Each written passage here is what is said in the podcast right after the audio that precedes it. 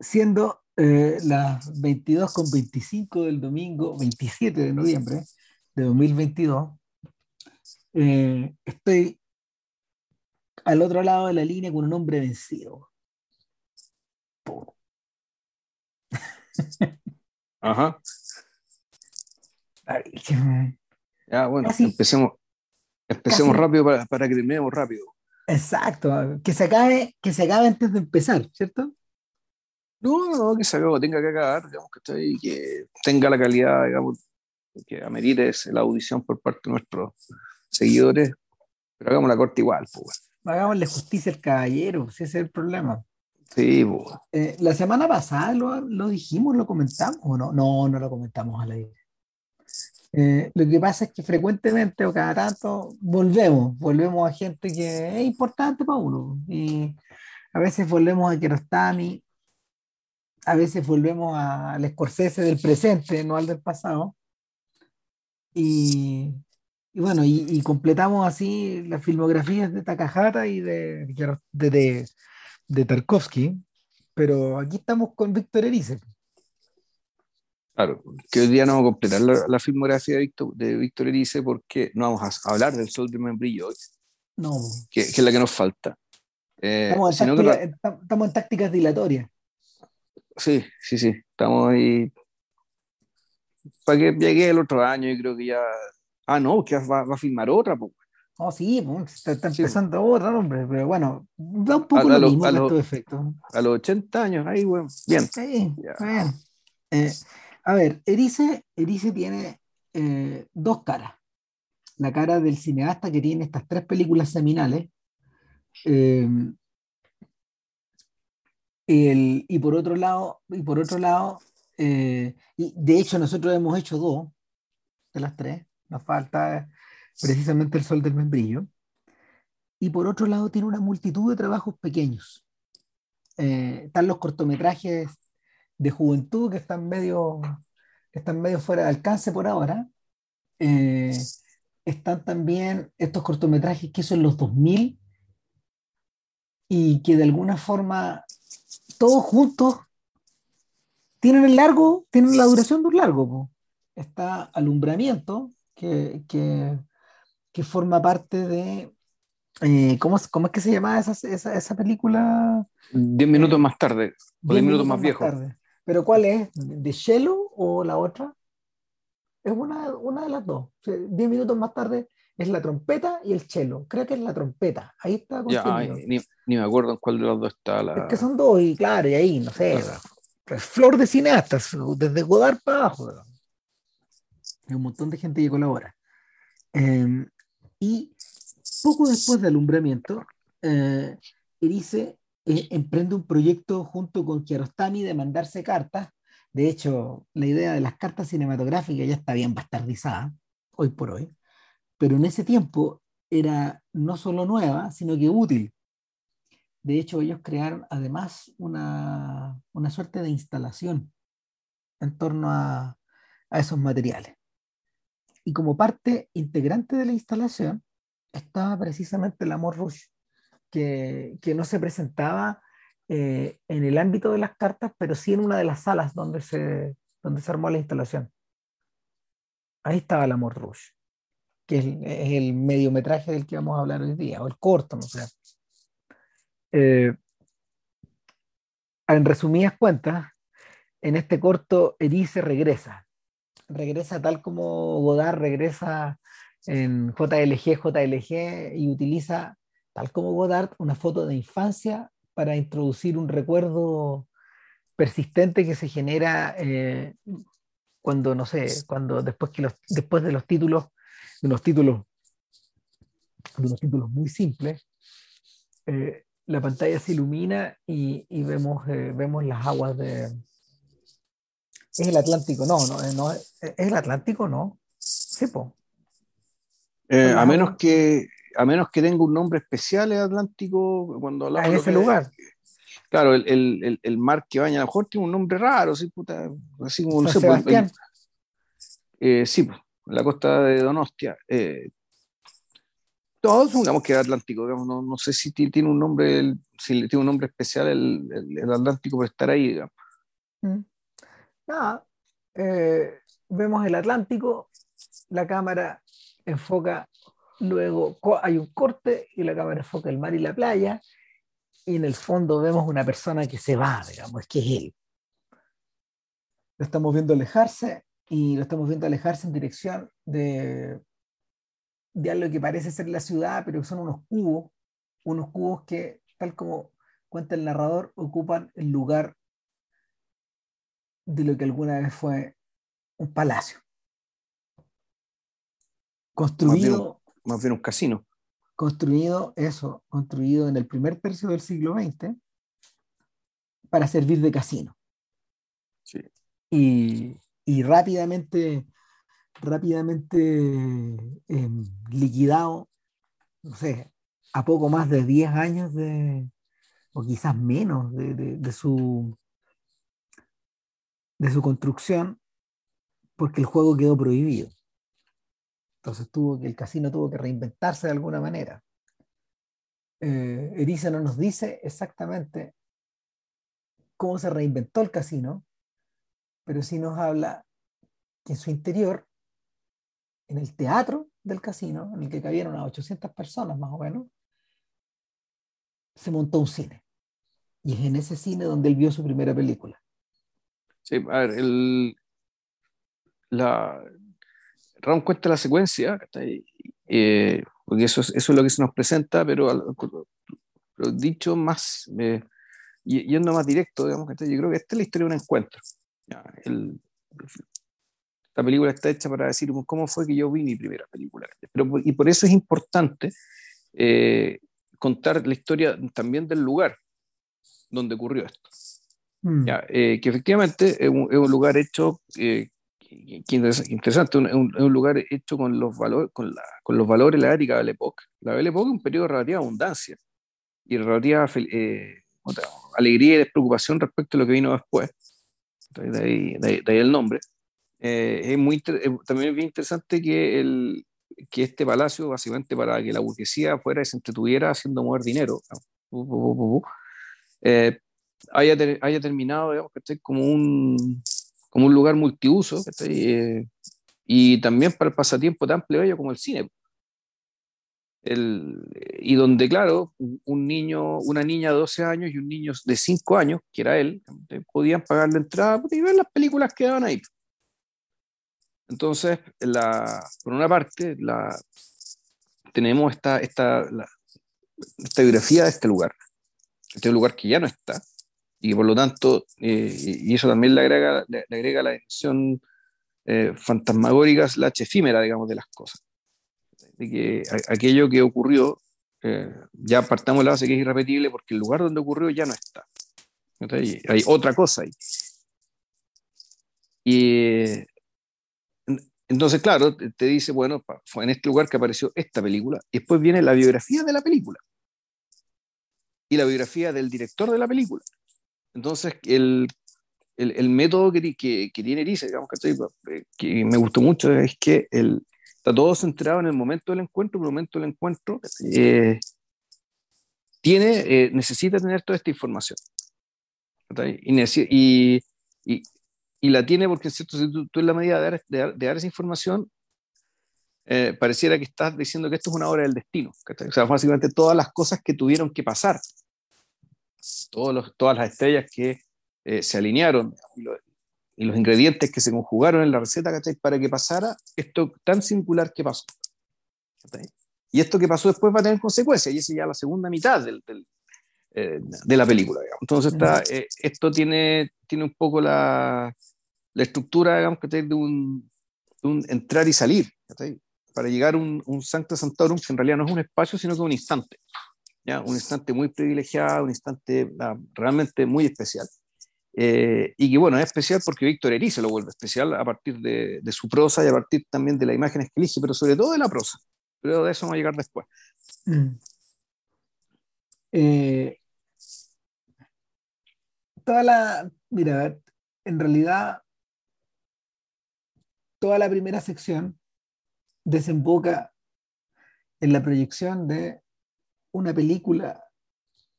Bueno, vimos la película con Vilche. ¿eh? Yo no la había visto antes. Yo, nosotros habíamos visto el Amor Rush tiempo a, o sea, como en 2010, ponte tú, puede ser. Sí, el año carajo. Ah, no, no tanto carajo, pero, pero por ahí. Y nosotros no vimos el Amor Rush. Ahora, YouTube ha crecido lo suficiente como para alojar buena parte de las películas de Basil Radburn, encarnando a Sherlock Holmes, y el día de Scarlet Claw, que es el nombre de la película, La Garra Roja, o La Garra Ensangrentada en realidad. No, es la Garra Escarlata, ahí la tradujeron, no los españoles, la tradujeron literal. Sí, claro. En, en, en Scarlet Claw. La Mort Rouge eh, no es una traducción del. Wait, wait, wait, wait, wait, wait. Sí, porque no, no, no, no, nos adelantemos, no nos adelantemos. Porque, que la, porque la, la, película aludía, en el fondo, es la, es la, la película aludía es la garra escarlata o la garra ensangrentada en el fondo. Sí, sí, sí eso, ¿eh? La garra roja. Eh, que, que fue filmada en 1944, si mal no recuerdo, al final del ciclo es una de las últimas películas del ciclo de Basil Rathbone, cuando ya, cuando ya su su eh, su estatus de Sherlock Holmes era medio parecido al estatus de, de, Johnny Weissmuller con Tarzán al final. Sea, el, efectivamente, la última película, la última de las 14 películas de Radburn fue filmada en 1946. Más o menos. Entonces, esta película llega a España en, situación, en una situación bien especial. Llega a España en pleno franquismo, recién terminada la Segunda Guerra Mundial, a un año y medio más o menos de su estreno. Y según Erice dice, esta película en realidad para este público no era una película de detectives, no era una película de misterio, era una película de terror y de un terror que concentraba en su ficción el otro terror que se había vivido durante un largo periodo, al menos 10 años en España. Eh, en ese, en ese sentido, dice, no pierde un minuto de los 33 que dura la película, es posicionar al amor Rouge como filme político. Ahora, viendo el filme de Sherlock Holmes, también hay alguna conexión. Holmes, en la película, Holmes y Watson no se encuentran en Londres, no están ni siquiera en Inglaterra. Están ni siquiera en Europa no, ni siquiera en Europa, están en Canadá. Nunca fue imaginado por Conan Doyle, a esas alturas de la serie ya. A esas alturas. Sí, Los guionistas, claro, los guionistas estaban en la suya y eh, imaginan, imaginan a Holmes al centro de un congreso de lo oculto. Las pelotas, Holmes no creía esas cosas. A, boicotearlo, Claro, eh, representando voz, voz disidente, quizás quien lo invitó, en fin. El asunto es que el señor Penrose, el Lord Penrose, que anda circulando por ahí, él vive en un pueblo de las cercanías llamado La Rouge, a la que se refería JP recién y de donde Erice saca el, título. Ahora, ese es un pueblo ficcionado también. Ese nunca existió esa cagada de pueblo. Claro, es más falso que el Innisfree de The Quiet Man.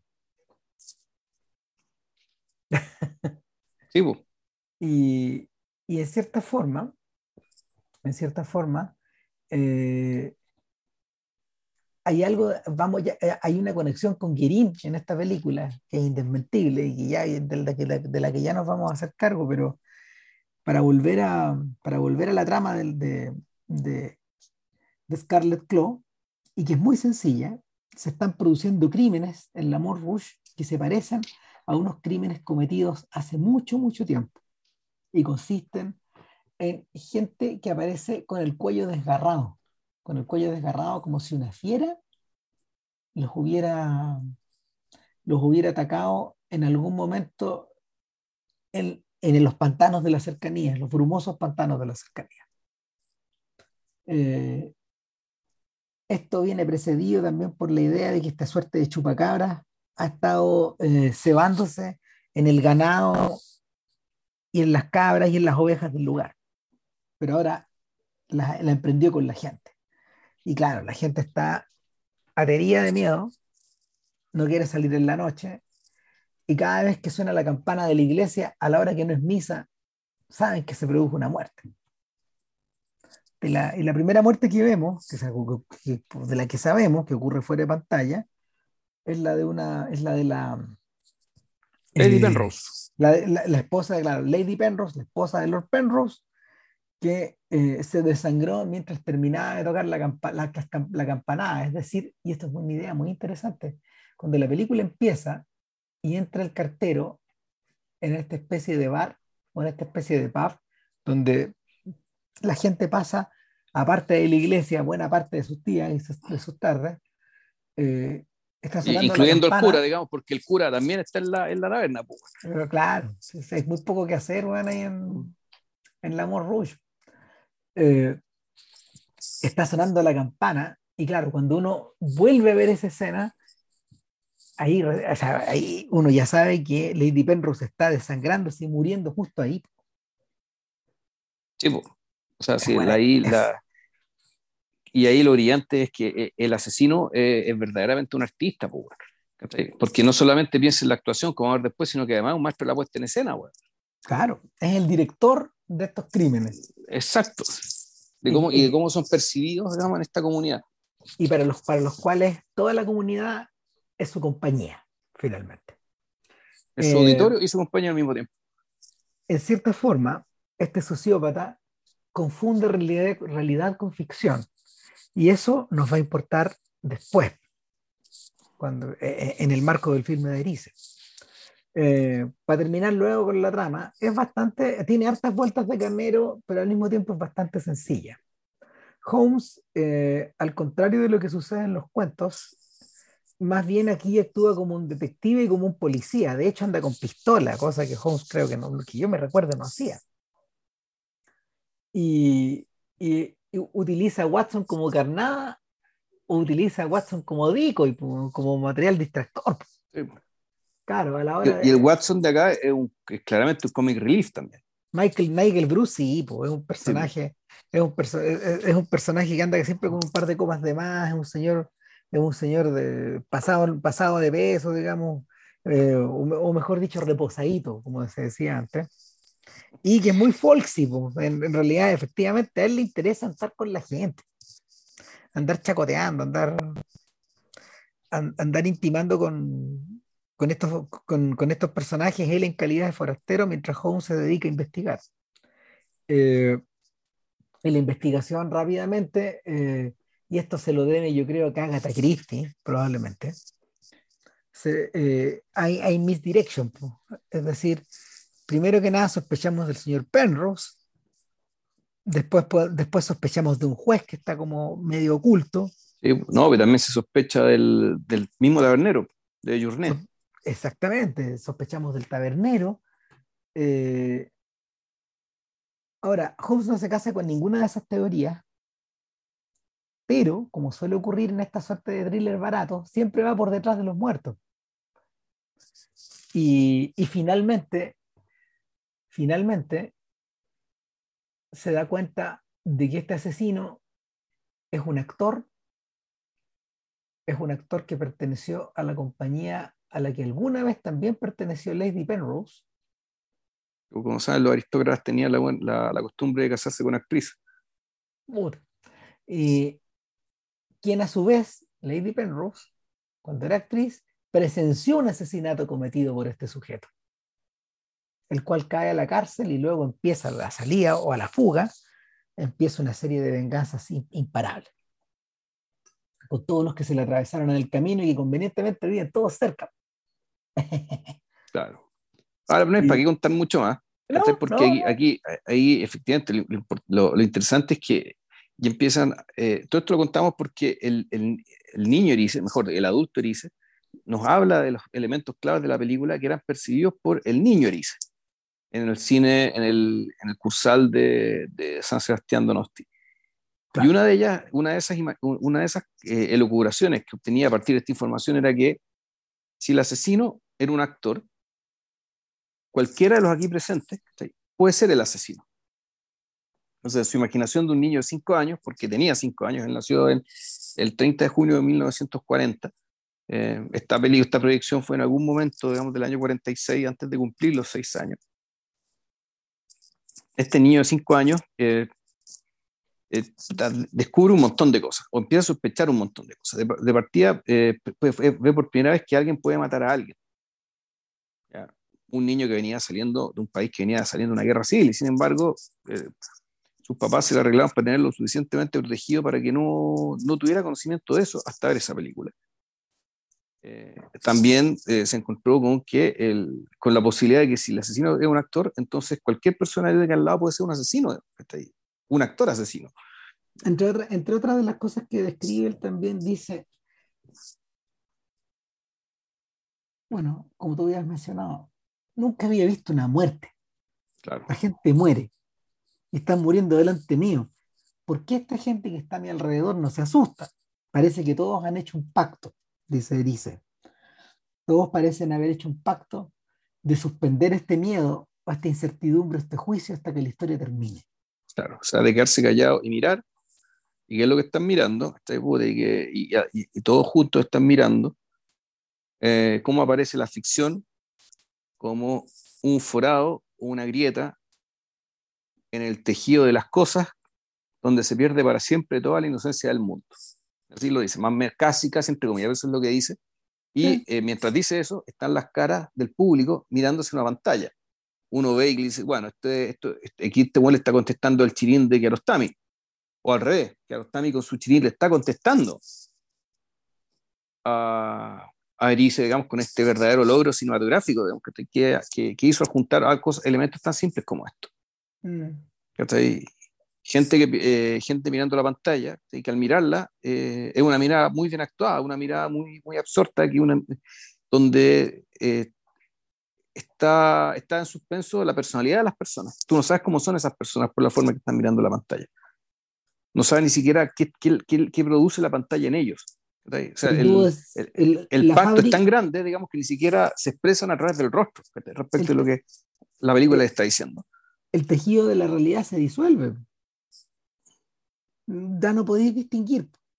O sea, para, porque, o sea, para alguien que no, para alguien que no, no, es capaz de discriminar efectivamente, es como lo que le ocurre a Woody Allen eh, en el, en al cine, o sea, es como lo que ocurre a Woody Allen cuando lo llevan por primera vez al cine, que impactado por los enanos de Blancanieves, corre hacia la pantalla para tocarlos. Ese es el recuerdo que él tiene. Mm. Porque efectivamente esas imágenes no estaban en su realidad. Ahora, yo no sé cómo andan tus recuerdos de películas que hayáis visto en el cine muy chico, yo los tengo también muy claros, por la misma razón. Eh, o sea, en mi, en mi cabeza, eh, la película que cumple esa función es Encuentros cercanos de Spielberg. Tengo que haberla visto, mm, tengo que haberla visto como en mayo, junio, empezando el invierno de 1977, unas semanas después de haber visto la Guerra de las Galaxias. Y yo creo que a mí me llegaron a, mí me llegaron a ver eso, no me acuerdo un carajo, güey. más chico, pues, Puede ser. Si tú, eres un año menor, si en esas weas cuenta, cuenta el tiempo. Si mi hermana fue conmigo y eh, el, una de las cosas que me llamó la atención es que eh, en el cine Windsor, a donde fuimos, este que quedaba ahí en, moneda, entre, entre, entre, entre bandera y ahumada, que la cola, la cola ¿Te acuerdas la guerra de las galaxias? Se metía por calle un mapa para, atrás. Eh, una de las cosas que me llamó la atención de haber ido a ver encuentros, cercanos, primero que nada era que estaba lloviendo. En segundo lugar, que el cine estaba repleto. En tercer lugar, en el mismo cine donde yo había visto esta otra película, unas poquitas semanas antes. Eh, tengo, tengo, el, eh, tengo el recuerdo vívido de hasta los sándwiches que nos comimos. y, eh, y claro, el, la, forma en que, la forma en que Spielberg manejaba estas imágenes efectivamente eh, afectaba la cabeza de un cabrón chico. yo la debo haber visto a los cinco años, no, seis años, más o menos en junio, mayo, junio del 78. Entonces, efectivamente, eh, se te imprimen en la cabeza estas nociones y eh, si bien tienes claro que estos ovnis que tú estás viendo no son reales, porque uno también había visto tele, a diferencia de Dice, que probablemente no había visto nada, que es más impactante todavía. Bueno, es que está el punto, hacen una de esas, efectivamente, las primeras imágenes, que eh, eh, el primer storytelling a través de imágenes, digamos, que vimos nosotros, probablemente no haya, sido el cine, sino la tele. No, pues la tele, la tele. Sí. Efectivamente la tele. Ahora, yo tengo recuerdos de haber ido a ver Blancanieves eh, para, la, para, el, para, el, para el reestreno de los 40 eh, años de Blancanieves. Eso, tiene, eso fue el año 77. Eh, pero pero claro, pues uno tiene que haber visto tele. Si yo veía ping-pong, ponte tú. El real ping-pong, el antiguo. Sí. Entonces, eso, eso lo cambia todo. Uno ya tiene una relación con el audiovisual, de cierta manera. La única diferencia es el, poder de la historia y la manera en que, la manera en que este se imprime en tu cabeza. Y efectivamente, una historia que es tan amable, tan divertida, Em, eh, como, como, la, como la garra escarlata, porque en el fondo sí lo es, y uno la ve y es entretenida la película, y no un filme de, no un filme de terror, como lo describe Erice, pero sí posee elementos, sí posee elementos de, eh, del misterio y lo fantástico, que estaban asociados. Cuando uno la ve, uno dice, ah, sí, esto es como el terror de la universal. Sí, pues sí, mal que mal. El, lo que pasa es que uno, uno, uno la vio aquí en, puta, en el YouTube del computador, pero se la vio en una sala. Se en este lugar, que un pueblo lleno de bruma, ¿cachai? Efectivamente, por transcurrido Drácula, weón, ¿cachai? O, o Frankenstein o cualquier cagado. No, y pasa otra cosa, pasa otra cosa, man, que cuando uno, mira, hace poco haciendo, una, haciendo en, en, la nueva sala acá, haciendo la, la de la Universidad Mayor, haciendo la sesión del joven Spielberg, proyectamos imágenes de tiburón y amplificadas esas imágenes en el agua, eh, cuando están en la playa los cabros chicos y, aparece una aleta en el fondo, que es la clásica imagen. Eh, es impactantemente opresiva. O sea, esa imagen está diseñada para verse en el cine, no para verse en la tele. ¿Por qué razón? Porque Spielberg altera el, altera el horizonte.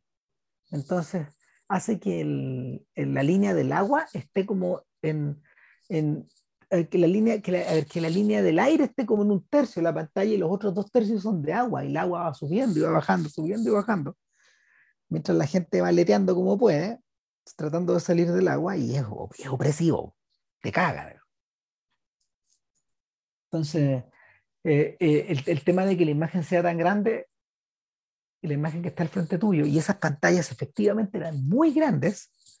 No, y que además el cine esté oscura. Si el, fondo, si el, el, tema importante es que la oscuridad de la película, es oscura. No, y mejor dicho, tiene, claro, y transcurre en un, eh, transcurre en un en, ¿cómo se llama esto? en espacio exterior y oscuro. Entonces, eso, en la medida que sea prolongado hacia afuera, digamos, porque está en un lugar oscuro, eh, es distinto que verlo en una pantalla o un computador que son puntitos que brillan. No, y pasa otra cosa. Eh, los cines, los cines de estos días a los que estamos acostumbrados a ir son de pantallas pequeñas, O sea, yo hace poco estuve, hace poco estuve en el Radio City Music Hall, yo lo quería conocer, y la pantalla es de tamaño colosal. O sea, la sala es para 6.000 personas. Entonces, es de tamaño colosal. O sea, ahora en enero se va a presentar con orquesta eh, la comunidad del anillo. Cada tanto vuelve, ahora vuelve por los 20 años que, en el fondo este es un concierto que estaba muy demorado. O sea, que proyectan la película, pero con orquesta en vivo. Exactamente, yo, yo me acuerdo de hace unos años atrás, ¿cuándo fue? Yo también, también estaba por allá y también estaba, también estaba programada. Vuelve como cada 10 años el evento. Ya. Acá estaban vendiendo las entradas con una anticipación enorme porque efectivamente estas entradas son codiciadísimas. O sea, es un privilegio estar viendo esto, es, es, medio parecido a lo que sentía la audiencia de Metrópolis. Porque Metrópolis, efectivamente, y los nivelugos fueron las primeras eh, las primeras películas que fueron exhibidas con, una, con, con, con, ese tipo, con eso, con orquestas de ese tamaño. Entonces, eh, eh, me imagino que, claro, el efecto vuelve a cambiar, pues, o sea, que ganas de, que ganas de ver algo así en una pantalla de ese tamaño. Ahora, todo eso para Erice queda convertido en una pura cosa, en una experiencia, en una experiencia metafísica. Eh, o iniciática por lo menos, dale la que tenía.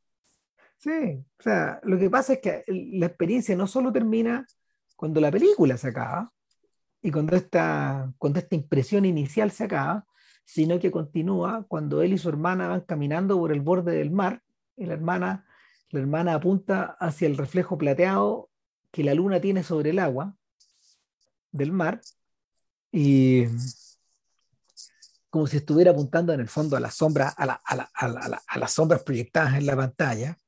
O sea, Erice dice, el color rojo estaba vedado en la proyección de la garra roja, pero en su reemplazo está el plateado. Está, estaban los colores del luto. Los mismos colores del luto que se pueden ver en el mar en el fondo, en la noche, en la noche cerrada. Y claro, eso, e, e, esa, esa impresión se continúa en la medida que el niño vuelve a la casa, en la medida que le cuesta dormir, en la medida de que... La medida que, que la hermana... Bueno, aquí hay que contar la final, el final de la película. De... Pero bueno, si no lo han visto, se recomiendo que la vean. ¿eh? Está en YouTube, eso sí, sin subtítulos. O estos subtítulos que hayan pero autogenerados. Así que más vale confiar en su propio inglés. Eh, claro, entonces paso. El niño quedó tan traumado con la película que su hermana pasó todo le decía, viene el cartero, viene el cartero. Y, la, y claro, la, el fondo, el, niño llevó, llevó el cine con su cabeza y llegó y proyectó el cine en el techo de su casa, en, la, en las paredes de su casa. Eh, eh, básicamente con el juego de las luces y sombras que entraban desde el exterior. O sea, en la práctica aquí lo que estamos viendo, por una parte, es tren de sombras de, de, ¿cómo se llama? de, de Green, ¿cachai? Que está acá, la sacó de acá. Pero aquí lo que estamos viendo también y esto a mí lo que más me impresionó tren de también. Sombra, tren de sombras anterior. Perdón, es. Ah, chuta, ya. Sí, pues Tren de sombras anterior. Aquí, aquí es el maestro que está citando al discípulo. Ya. Ah, mira tú. Pues. No, bueno, y lo otro es que el, este, eh, este sujeto lo que está haciendo nos está contando que él antes de filmar El espíritu de la colmena, él la vivió y que él fue la chiquitita Ana Torrent, digamos, que, que quedó completamente también con la conciencia distorsionada, digamos, ¿cachai? al ver el, el, Frankenstein de, de James Whale. De, James Whale, exacto. más o menos el mismo, eh, un poco antes, una vez terminada la guerra civil, sí, más o menos en la misma época esto. Sí, en la misma época. O sea, lo, eh, lo que ocurre con Ana Torrent es que eh, probablemente esos personajes son un pelito mayores a lo mejor. Exacto. Hacerlo coincidir, para hacerlo coincidir perfecto con que haya todavía un soldado fugitivo, la guerra, o la guerra se está acabando. Claro, incluso hasta, puede ser que sea, esté pensando en su hermana. Claro. Mm. Y claro, es un lugar mucho más alejado, es un lugar que está eh, lejos de los centros de los centros urbanos y de los centros de información, es un pueblo chico en el fondo. Es un pueblo chico, como el pueblo chico al que llega Frankenstein y cuando se encuentra con el niño la escena de la película. Entonces, el, el, ahí lo interesante es que esta película, eh, lo que pasa en la película, en buena medida, se produce por la impresión que una película causó en una niña. Y, y, eso, y bueno, y eso fue lo que creo que Iris exploró, digamos, con esta película. Más que exploró, lo, lo aprovechó. Mm. De modo que eh, hizo que esto empujara la trama hacia donde él quería. ¿Ya? Pero, el, pero claro, la génesis de esto, de, de, de, dónde salió esta idea del, del, espíritu de la colmena, bueno, él la transparenta y dice, bueno, salió de acá. a los ojos de, adulto, de un adulto esto podría resultar equívoco, y, y se lo menciona, él dice, eh, hay una cierta contradicción, una cierta confusión en todo esto.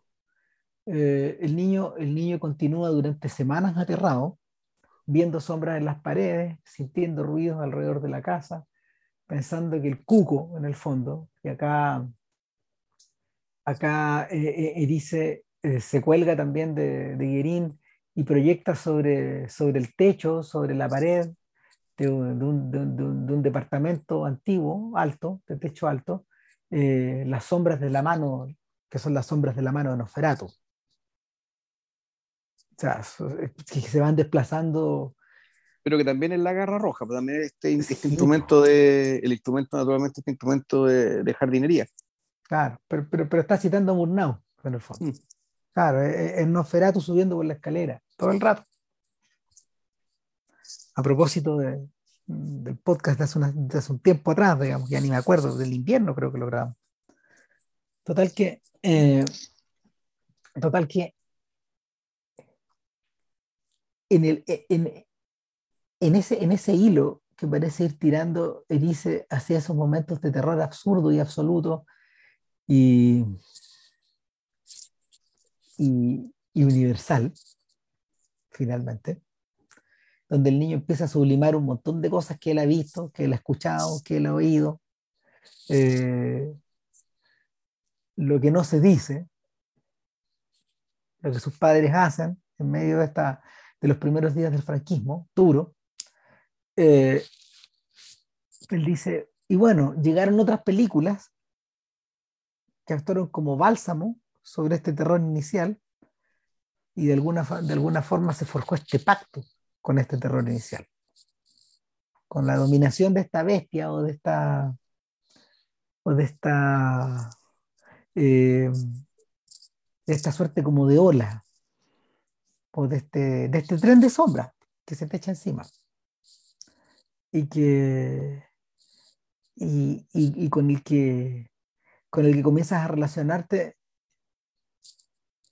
de una forma que no se va a cortar nunca. Um, interesantemente, Erice no menciona las películas que facilitaron este pacto. Esas películas se las lleva el viento. Eh, así como también se las así como también se convierte en, como el, el, tiempo convierte en sombras a algunos de estos actores, al director mismo de la Garra Escarlata, eh, que, que, cae presa no solo de, eh, no solo de las arenas del tiempo, sino también del propio mito de Sherlock Holmes, que ha fagocitado por él. Eh, hasta el punto que, claro, los únicos que logran asomar la cabeza probablemente son Nigel Bruce, que es el doctor Watson, y, y Basil Radburn, que para, específicamente para el mundo europeo y el mundo anglo, sí se convertirían en el emblema de, del detective y de su, y de su compañero. Por largo tiempo, yo diría que hasta ahora sí. Eh, eh, para, para estos gringos, en realidad, él y Jeremy Brett son los. Radburn y Jeremy Brett son los, eh, son los homes canónicos. Y de ahí vienen Peter Cushing y, y Benedict Cumberbatch. Todavía, todavía no ha sido desplazado, digamos en parte porque, no sé, por Radburn quedó a cargo también de fijar los pasos iniciales del personaje, si no por nada, digamos, la gente todavía se acuerda. Ahora, una cosa que me interesó y de, de, la película que yo no recordaba, o sea, yo no recordaba un montón de cosas, pero, pero sí me acordaba de la foto, sí me acordaba de eh, la oscuridad que los niños atraviesan y estas, estos halls que van atravesando uno detrás de otro en la oscuridad, como si estuvieran entrando a una mansión embrujada, hasta llegar al teatro, que no está en la entrada del cursal. Y también me acordaba, también me acordaba de las escenas de la película eh, y, de, y, del tono siniestro con que, con que las va editando y las va montando. Me acordaba del tren de sombras, pero no me acordaba en parte probablemente porque como no habíamos visto la película original, no podíamos saberlo, de hasta qué punto era importante que el propio actor, este actor que quería vengarse, Albert Ramson, del cual nunca conocemos realmente la cara, salvo el final, pero, pero su rostro aparece entonces, se ha vuelto tan esquemático que es la suma de todos los otros. Este sujeto que va cambiando de, eh, de aspecto durante toda la película, eh, este sujeto que va confundiendo la realidad y la ficción, tal como su pequeño espectador al otro lado, al otro lado de la pantalla las está confundiendo.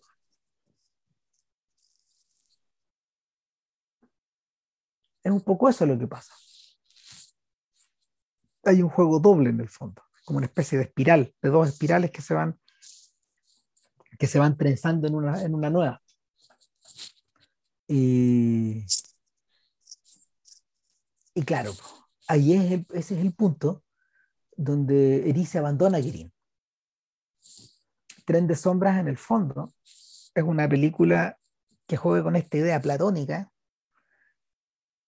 de que el ver películas es como estar mirando sombras en una pared. Las sombras de la caverna platónica. Eh, sombras que tienen que ver con el tiempo, con el pasado, con el silencio, con la noche, con la oscuridad, otra vez.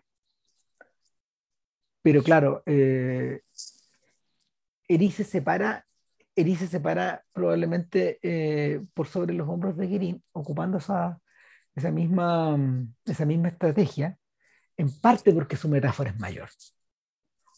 O sea, hace unos días atrás tú estabas hablando pues, de que en el fondo hay un mundo metido ahí adentro, eh, es la infancia de él, es el momento, eh, este momento histórico de España, esta España única, esta España una, grande, nuestra.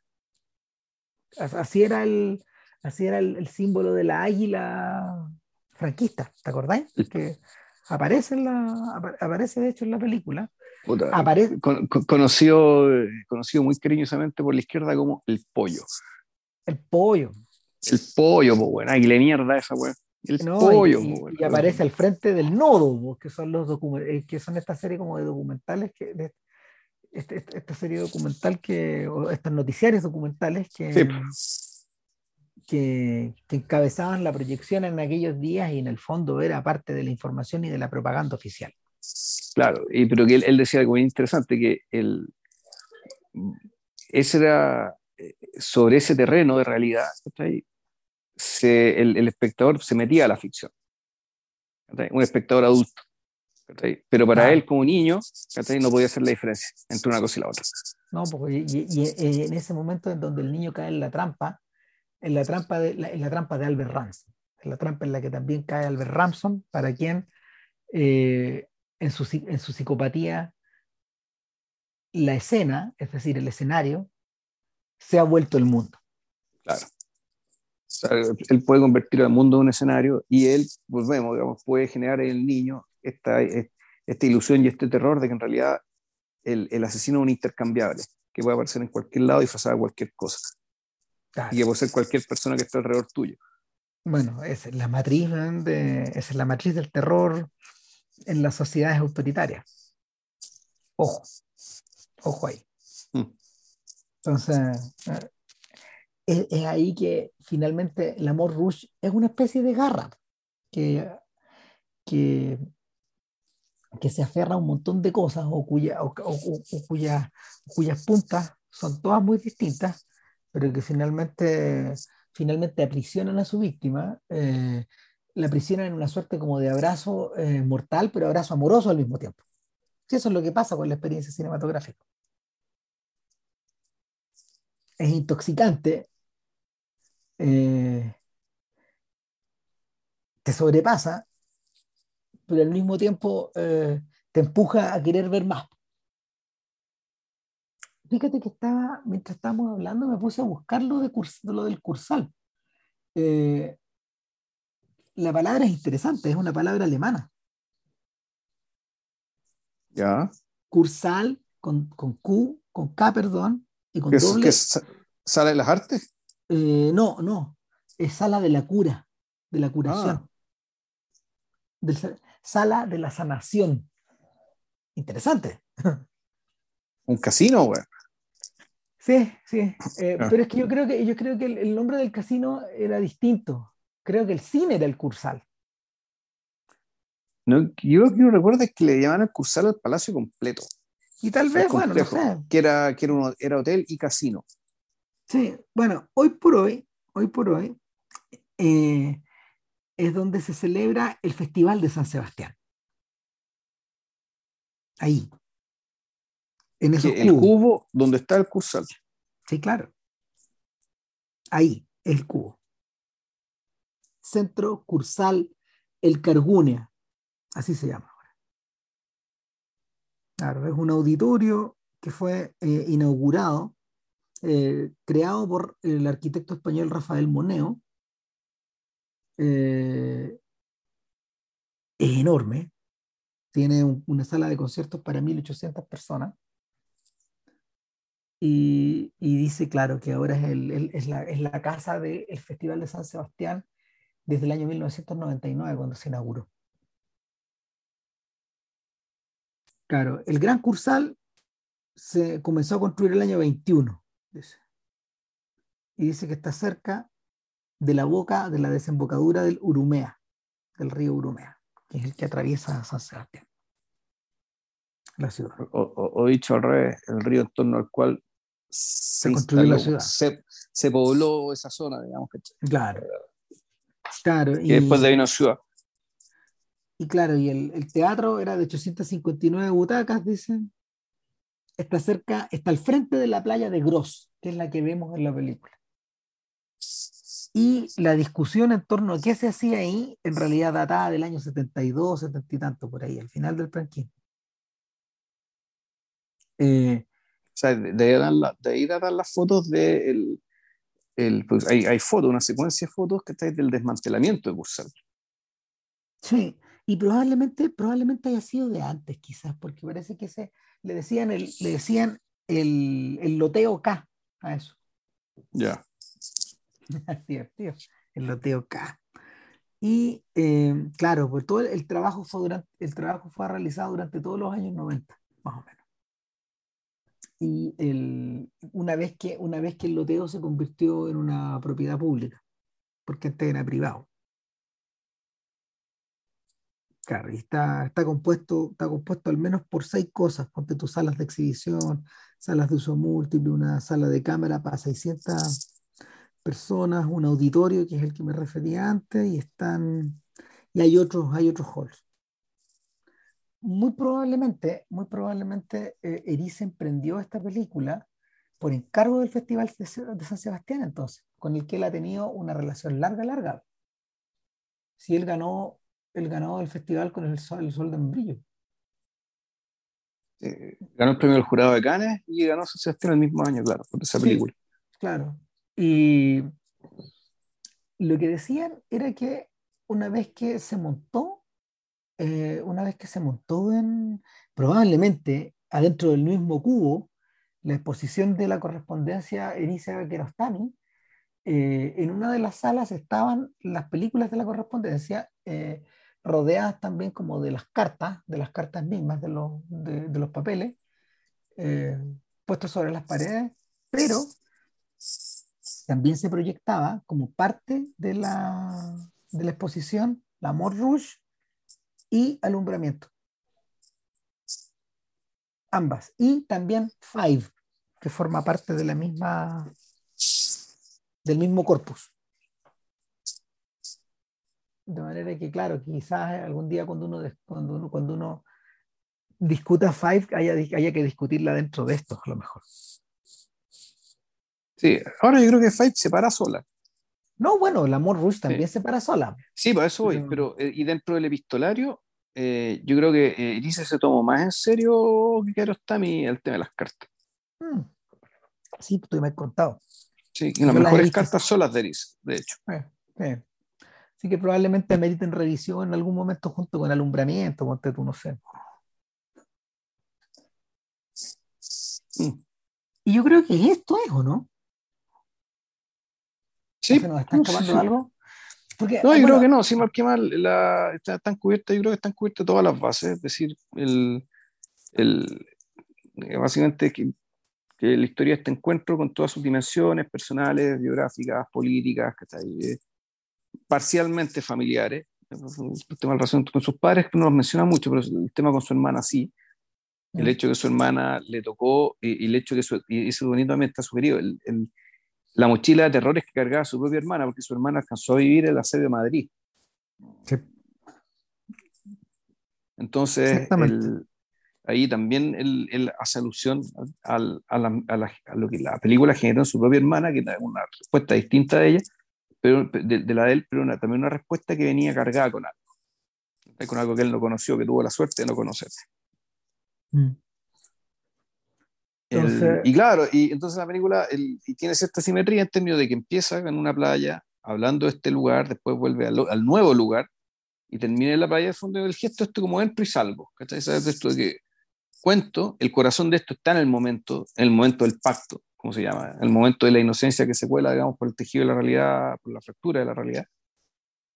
Porque es el momento en que él, básicamente, él, él- él- él es transformado Mm. por esta experiencia. Eh, transformado para siempre.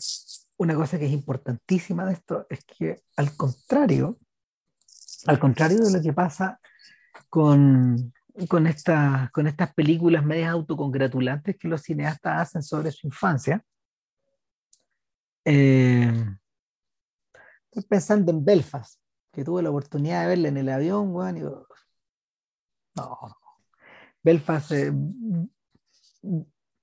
Belfast es descarada porque utiliza una temática importante para hacer una película intrascendente. weón. Y para cagarla más, eh, la, satura de canciones de Van Morrison, que son preciosas, pero que en realidad se abaratan en medio de este concepto. No, Belma- Be- Be- para, Belfast, mejor evitarla y ver The Long Day Closes. Otra película acerca de la iniciación cinematográfica, probablemente la mejor, yo creo. Da- eh, The Long, Day- The Long Day Closes de Tres Davis. Y eh, nada, pues esto lo estamos también comentando sin haber visto The Fablemans, la película de Spielberg. Donde, donde aparentemente, claro, aparentemente todos esos temas están tratados con alta más complejidad. Eh, a juzgar por, por toda la, ¿cómo se llama? Por, toda la, por todas las reseñas que yo estaba leyendo, incluye, incluso las negativas.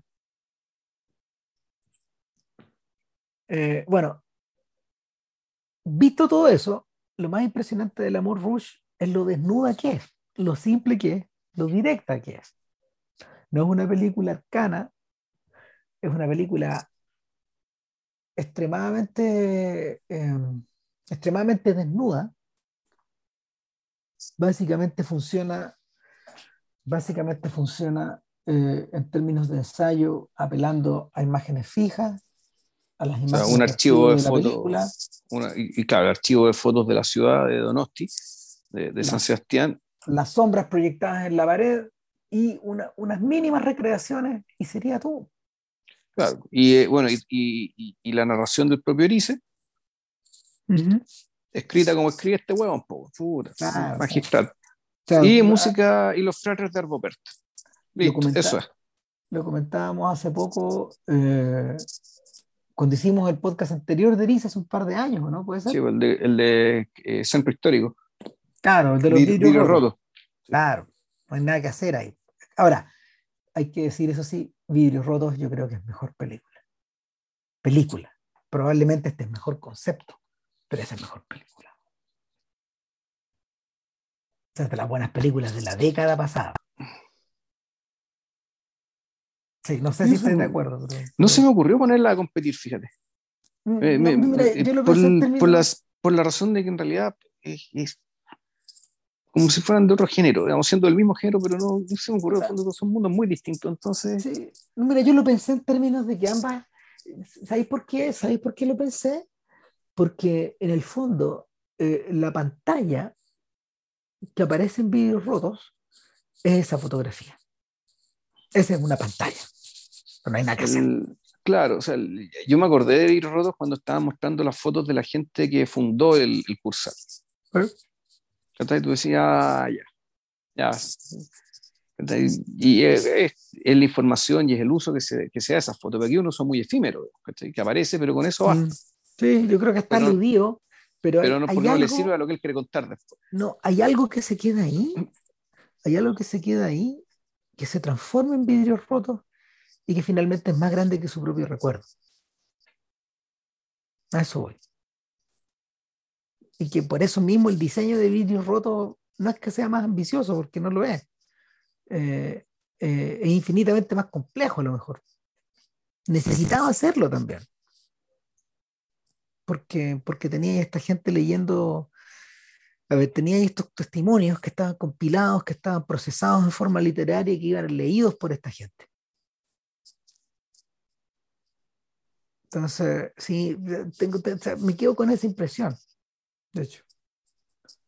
Sí, yo creo que la diferencia precisamente está en ese, por eso no las compararía, porque en mm. realidad una cosa es algo muy personal, muy propio, muy íntimo de él, y lo otro es una historia colectiva.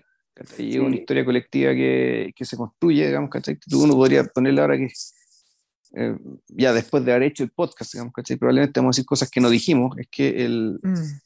eh, todo esto en realidad es una, todo esto es un gran intento para poner una buena banda sonora, digamos, ¿cachai? A la foto que tenía al frente. Que mm. es la foto, es la foto que tenía al frente, digamos, la que te dice, aquí que, aquí, aquí hay que recrear la historia oral, Que está, que, no se puede perder. Esta no se puede perder. ¿Y por, y por qué? ¿Pero por qué, ¿Pero por qué importante la foto? Porque la foto es la que te dice, aquí hay una historia oral.